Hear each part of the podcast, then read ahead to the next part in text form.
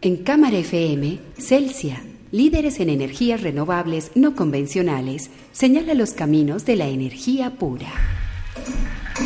Produce Universidad EIA y su grupo de investigación Energía. Santiago Ortega y Andrés Jaramillo, investigadores de Energía, conducen Energía Pura. Hemos hablado en Energía Pura de megatendencias y hemos visto cómo eh, el cambio de actitud del ciudadano se vuelve justamente una de esas grandes megatendencias que se unen a otros aspectos importantes como la descarbonización y la digitalización de la economía. En este momento los ciudadanos estamos empezando a tomar un rol mucho más activo ya que los medios digitales nos permiten opinar, nos permiten calificar y esa calificación y esa opinión, si se hace de manera masiva, podría llegar a tener eh, implicaciones importantes en cuanto a decisiones públicas o privadas. Basta mirar todos los escándalos sobre acoso que se vienen dando en todo el mundo donde las personas empiezan de alguna manera a pronunciarse. Pero también casos muy positivos donde la ciudadanía a través de su opinión en redes sociales empieza a promover y a, eh, digamos, pronunciarse sobre la mejor manera de hacer las cosas. En energía es una realidad, ya lo hemos dicho aquí también en energía pura, cómo el ciudadano va a poder hacer muchas cosas respecto a la electricidad con el uso de plataformas digitales que apenas están empezando a desarrollar. Además que en energía ya el ciudadano tiene una herramienta tecnológica para generar. Por lo menos en todos los lugares del mundo hay sol. Entonces en todos los lugares del mundo... Aún no se ha privatizado. Entonces, en todos los lugares del mundo se pueden poner paneles solares. Eso sin contar los otros lugares donde hay recurso hídrico, o recurso de biomasa o recurso eólico para que las personas generen su propia energía eléctrica. Porque si se necesita un vehículo o un camino que conecte. En el caso de las telecomunicaciones, es un teléfono celular o un computador con internet que permite ese flujo de información y de toma de decisiones. En el caso de la energía, se necesita infraestructura de generación, pero también una infraestructura de comunicación como el celular donde se empiecen a tomar esas decisiones. Entonces esto abre un camino interesantísimo en términos de lo que puede hacer la gente con su energía, del empoderamiento de las comunidades e incluso cómo cambian los centros de poder de un lado al otro. Una cosa es tener o depender de una gran empresa de servicios públicos o de una empresa gubernamental. Otra cosa es que la gente empiece a gestionar su propia energía, lo cual le da cierta independencia financiera que le permite tomar otro tipo de decisiones y organizarse de distintas formas.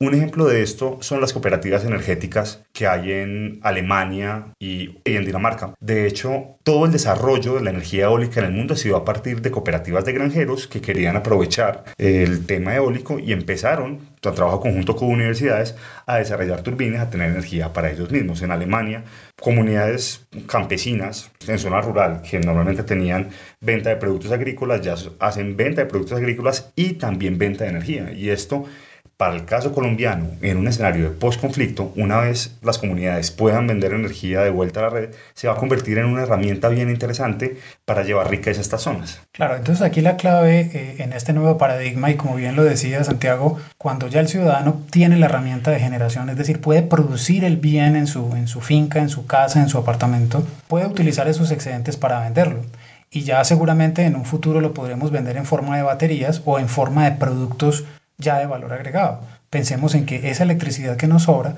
podría ser utilizada para llenar botellas de aire comprimido, para procesar alimentos, para secar o hacer alguna manipulación de alimentos. O incluso para producir hidrógeno, que es uno de los posibles combustibles del futuro. Lo que hacemos en Celsia es simple. Usamos la tecnología para crear formas más inteligentes de energía. Nosotros la ponemos a tu alcance y tú la vives día a día. Celsia, la energía que quieres.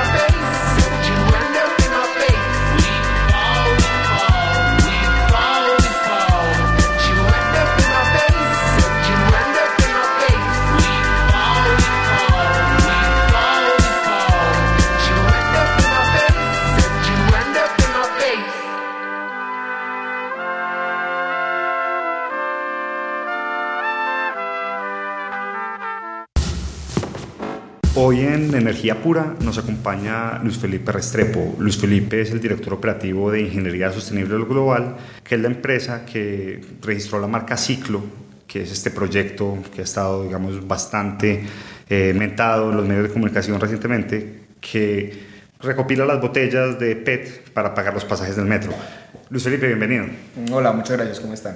Contanos un poco cómo nace Ingeniería Sostenible Global y cómo nace Ciclo. Bueno, Ingeniería Sostenible Global como tal. Nace en febrero de este año, cuando nos constituimos.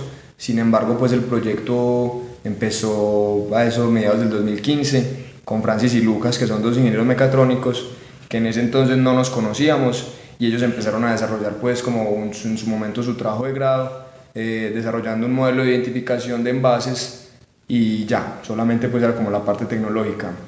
En el 2015, a finales del 2015, nosotros empezamos, eh, Miguel Santiago y yo, empezamos a desarrollar nuestro trabajo de grado basado en un modelo de negocio donde le pensábamos dar beneficios a la gente por reciclar. Incluso en el modelo habíamos pues como cotizado máquinas para importar. Y en el 2016-1 empezamos eh, Capital Semilla, empezamos a concursar pues con el modelo de negocio a través de ese modelo de negocio fuimos moldeando pues como la estructura. Además conocimos a un profesor, eh, se llama Víctor, que es de, Ingeniería Mecatrónico de la escuela. Él nos presentó a Francis y a Lucas, los conocimos, les dijimos cuál era nuestro modelo, a ellos les gustó, les interesó y desde ese, desde ese punto empezamos a trabajar en conjunto. Entonces empezamos eh, hace más de un año que ya venimos pues trabajando todo el equipo juntos, los cinco, y ya nos presentamos a la convocatoria con el metro pasamos y ya empezamos pues a... Antes después de pasar ya habíamos empezado a desarrollar pues la máquina, el, el, cajón, pues la estructura. Ya digamos cuando, cuando pasamos por la convocatoria del metro ya sí se empezó pues como a desarrollar todo el software, la comunicación con el sistema de, de recarga cívica y ya en febrero nos constituimos y en marzo ya teníamos firmado el contrato con el metro. O sea que esto es algo que salió de dos trabajos de grado conjuntos que finalmente se unieron. Exactamente, por un lado la parte tecnológica y por el otro lado la parte del modelo de negocio, pues la parte comercial, administrativa y financiera, básicamente. Okay. ¿Cómo es distinto ciclo a, a, otras experiencias que uno ve en otros lugares del mundo, también de, de recopilación de botellas PET? En este momento ciclo y localmente también se diferencia de todas las empresas que incluso ya hay competencia es una recarga inmediata, es un beneficio inmediato, tú ingresas tus envases e inmediatamente vas a obtener tu beneficio. O sea, a través de la cívica, en otros países, esta tecnología ya existe hace más de 30 años. Incluso en Alemania las botellas que la gente deposita les dan efectivo. Y acá, digamos, es una tecnología local, no la importamos, no trajimos pues nada de otros lados, sino que mediante el desarrollo que hicieron Francis y Lucas en su momento, obtuvimos pues una, algo propio y que nos diferencia de las otras de la competencia y damos una recarga y un beneficio inmediato. No tenemos que usar ni aplicativos, eh, ni la persona tiene que esperar a acumular tantos puntos para poder redimir su beneficio, sino que simplemente deposita sus envases y por cada envase recibe inmediatamente 50 pesos en la cívica.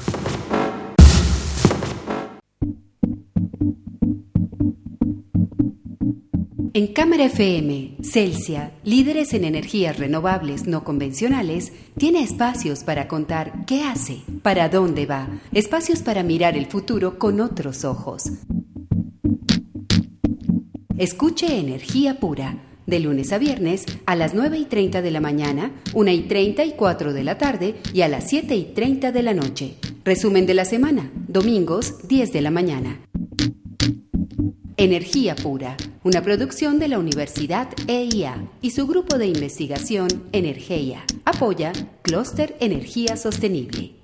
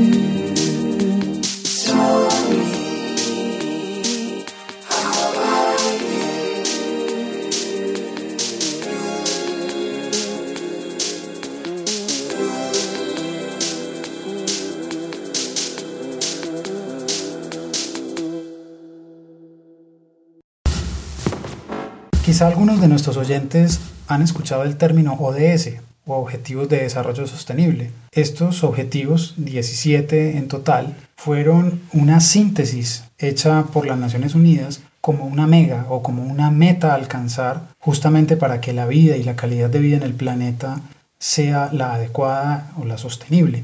Antiguamente estos objetivos eran los objetivos de desarrollo del milenio, algunos de ellos los cuales no se cumplieron, pero eh, estas nuevas eh, metas, estas nuevas 17 metas, apuntan a temas muy concretos y tienen desarrollos específicos precisamente para lograr la sostenibilidad. Santiago, cuéntanos un poquito más en detalle cuáles son esos objetivos.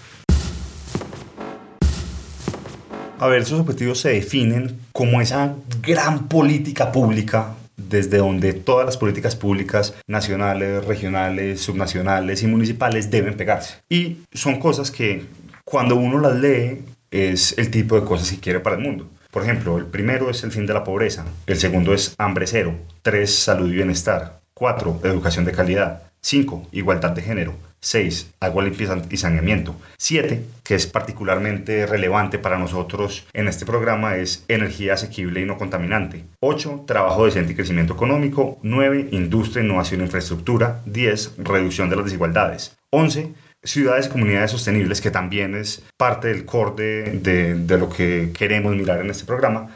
12. Producción y consumo responsables. 13. Acción por el clima. 14. Vida submarina. 15. Vida de ecosistemas terrestres. 16. Paz, justicia e instituciones. Y 17 son estas alianzas que tiene que haber entre todos los actores para lograr estos objetivos. Entonces, si, si vemos, muchos de estos terminan entrelazándose. En general, 17 objetivos representan las necesidades de la vida humana para que sea sostenible y para que la calidad de vida sea decente para los habitantes de la Tierra. Realmente eh, en Colombia, como bien decía Santiago, esto nos sirve como eje para política pública en casi todos los sectores. Y en este momento está pasando una cosa bien interesante con Colciencias, porque Colciencias está definiendo su, su estrategia y, sus puntos de focalización hacia qué debe investigarse en Colombia. Uno entiende que Colombia es un país con recursos limitados y que la ciencia que se haga en el país debe servirle al propio país. Hay muchas visiones sobre esto, pero Colciencia está haciendo un ejercicio interesante y es por medio de la página web www.quecaminocogemos.com, donde básicamente investigadores, empresarios o ciudadanos del común pueden escoger entre estos 17 objetivos de desarrollo del milenio, hacer una encuesta para ver cuáles son los que más les interesan, mirar cuáles son esos subobjetivos y de esta manera Colciencias va a tener un elemento de decisión adicional para poder decir es que la ciencia que es relevante para los colombianos es esta. No será el único camino de decisión, pero es una cosa que ayuda. Claro, entonces uno de los objetivos eh, que persigue este programa Energía Pura es ver cómo desde el sector eléctrico y el sector energético, también conectado con el asunto de ciudades sostenibles, de economía circular, va convergiendo con otros temas como el transporte, la infraestructura, el agua, el saneamiento, etc. Y finalmente, todo esto tendrá una repercusión muy importante en temas de pobreza, hambre, salud y bienestar, educación y otros temas y particularmente para el tema colombiano en posconflicto en temas de paz y justicia. En Celsia creemos que para cambiar el mundo no basta con crear nuevas formas de energía. Hace falta contagiar con nuestra buena energía a todas las personas que nos rodean. Se trata de las personas. Tú y yo hacemos parte del cambio. Celsia, la energía que quieres.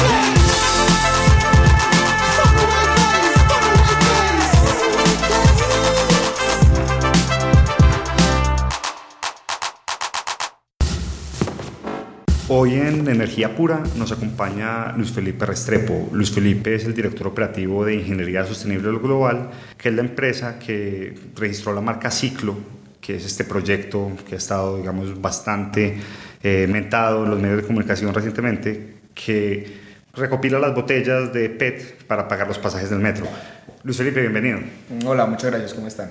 Contame cómo ha sido ese desempeño de, de ciclo, pues digamos, en términos de números, en, el tiempo que llevan, digamos, cuál ha sido ese impacto que han visto en la... Bueno, en, este momento hemos beneficiado a más de 3.500 usuarios, hemos dado más de 11 millones de pesos en beneficios, más de, esos son casi tengo un poco las cifras actualizadas, pero son ya casi 6.000 tiquetes de metro, haciendo la equivalencia pues, que hemos dado, y hemos recogido más de 230.000 envases. En un 90% es PET, 6% vidrio y un 4% latas. Ok, ¿y qué hacen con esos envases? Listo, el modelo de nosotros, eso es un ingreso, pues, es comercializar los envases, ¿cierto?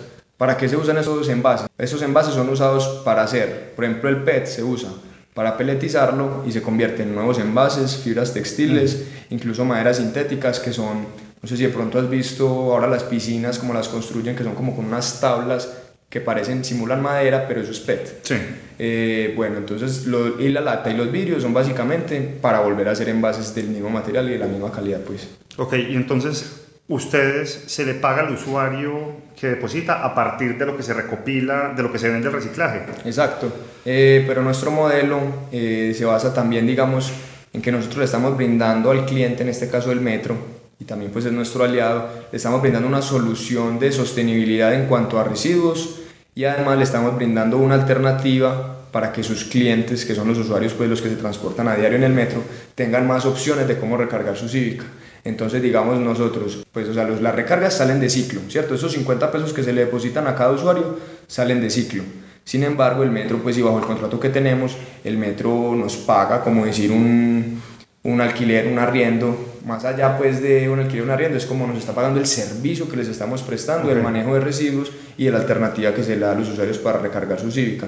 Y además obtenemos también pues ingresos por la comercialización de los envases, que no cubre totalmente pues el, los 50 pesos que se le dan al usuario, pero ya digamos con lo del metro y con lo del material, ahí ya pues el modelo se hace sostenible y se le puede dar al usuario este beneficio. En ese momento tienen una máquina. Sí, en, este momento el, es un plan piloto que va hasta el 28 de diciembre. Eh, solo hay una máquina en la estación universidad. Sin embargo, pues en las conversaciones que hemos tenido con el metro se les ha visto pues como la gran acogida y el entusiasmo que tienen por continuar con el proyecto. Además, pues las cifras que hemos alcanzado sobrepasan las expectativas y eso motiva pues y, y en realidad el proyecto sí ha tenido una buena acogida. ¿Ustedes qué habían pensado al principio? ¿Cuánto iban a utilizar? nosotros, nosotros no, no teníamos, no sabíamos, o sea, es que esto es algo nuevo, algo imposible de uno tener, digamos, como un cálculo. Nosotros dijimos, bueno, vamos a hacer la máquina y vamos a ver cuántos envases vamos a recoger y cuántos que nos toca pagar. Y listo, empezamos desde ahí y la verdad pues se hace mucha congestión, empezamos con problemitas al principio, mucha fila, la máquina un poco lenta y en dos meses hemos hecho unas mejoras que la verdad pues han, han agilizado mucho el proceso. Eh, ¿Y qué nos imaginábamos? Nosotros dijimos, no, vamos a ensayar, vamos a salir a este, esta prueba piloto. Y la verdad, pues ha cumplido las expectativas y se ha hablado con el metro, pues de, de posiblemente para el otro año fabricar otras dos máquinas y poner otras dos estaciones. Aún pues está muy en el aire eso. No se sabe ni en qué estaciones, ni cómo, ni cómo van a ser las máquinas, pero eh, tenemos que empezar a, a trabajar en eso. En Celsia sabemos que el planeta nos exige transformar la manera en que usamos sus recursos. Si estás conectado con nosotros es porque eres parte de esa transformación. Y juntos vamos a darle al mundo toda nuestra buena energía. Celsia, la energía que quieres.